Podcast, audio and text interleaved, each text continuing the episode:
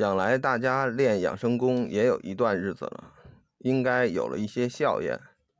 这时候心里可能会有些疑问：为什么要手足窍？手足窍之后出现什么现象是正确的？到了什么程度应该再继续往下练呢？问题很多，我们一个一个解答。为什么要手足窍？首先，手足窍是几个道家最正统门派的下手功夫，比如我们前面专辑说的黄元吉祖师的隐仙派，还有吕洞宾祖师的中吕派等等，这些门派都有经过千年以上的历史验证，修炼的人肯定也非常多，自然安全性大增。大家可以自己在网上查一查黄祖师、吕祖师的生平，这些生平也验证了这个功法的有效性，自然修炼养生效果也不言而喻。另外，这些门派都有全功全法，你如果真是根骨不错，能修到更高水平，也有地方。找下一步的功法进行提高。其次，从中医角度说，鼻梁内是十二经脉、三百六十五络的纲要之地，所以我们一手这个附近也是刺激这些经络，让这些经络自动疏通，有一些针灸推拿的作用。到这里，有人会问我们。不是手的不内不外的地方吗？不是鼻梁里边。这里我要说，前人已经证明，直接上来第一步就手鼻梁里面是很危险的，加速了里面的血液的流动，可能会出现头痛等疾病，所以要先手不内不外这个区域。另外，一开始也不能用意太重。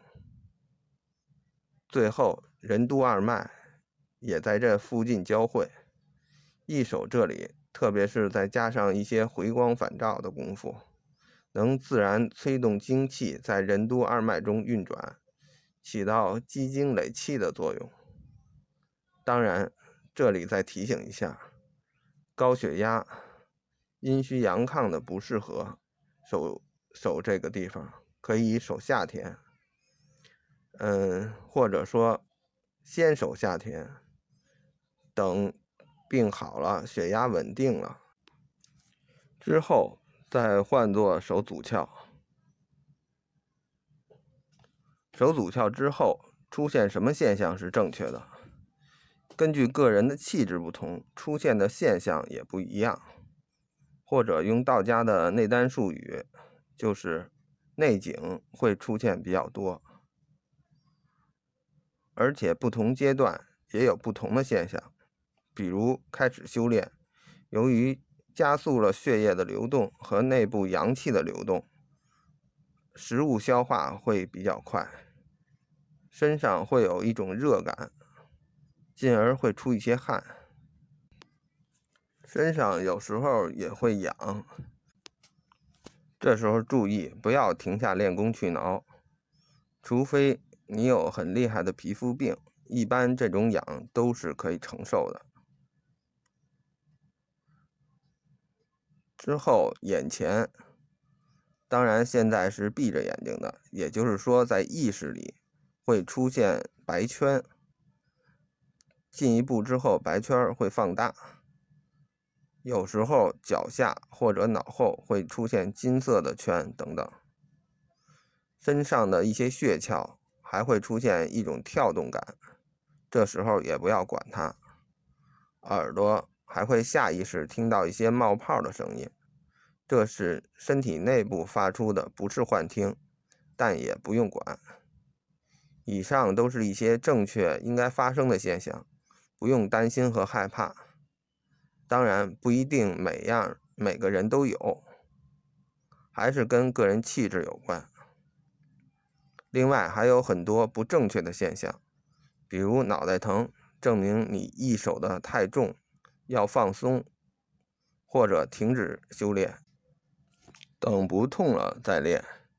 如果是一直疼的话，可能就是有头部疾病，那就是抓紧去检查。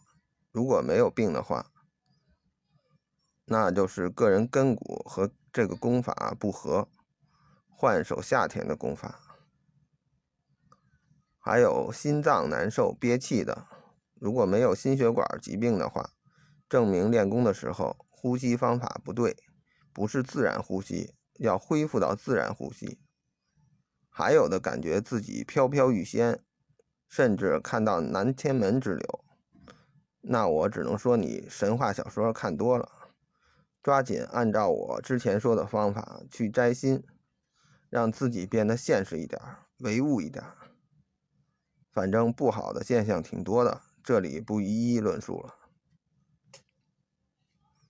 只要记住一个原则：如果这个不好的现象，嗯，持续出现，或者是经常反复的出现，嗯，那你就最好先停止练功，以防出现危险。最后一个问题，到了什么程度应该往下练呢？这里我首先要说的是，这个下手功夫我用的是黄云吉祖师的《道门语要》这本书上的记载，所以你可以按照黄祖师法脉的标准，一提到法脉就有公开和不公开的内容。公开的标准，大家可以看黄祖师的几本书。总的来说。就是基金累计足够，初步筑期就可以继续往下修了。我另外一个专辑有不公开的标准，那就是虚实生白，明心见性。所谓虚实生白，就是在意识里，前面那个眼前的光圈无限放大，最终整个屋子都白光一片。当然，这个标准是很高的，一般人可能一辈子都修不到。不过没关系，我们只是养生，只要每天坚持一段时间，打坐手足窍，再不断的按照我这个专辑里的方法摘心练性，效果也是很好的。当然，有些朋友不满足养生这些，又确实出不了这些效验，那只能换南派比较复杂的一些功法试试，增加会增加很多辅助的。修炼手段，但这里要提醒的一句是：道法自然，越复杂的不自然的功法，风险越大。为了降低风险，必须找一个靠谱的师傅。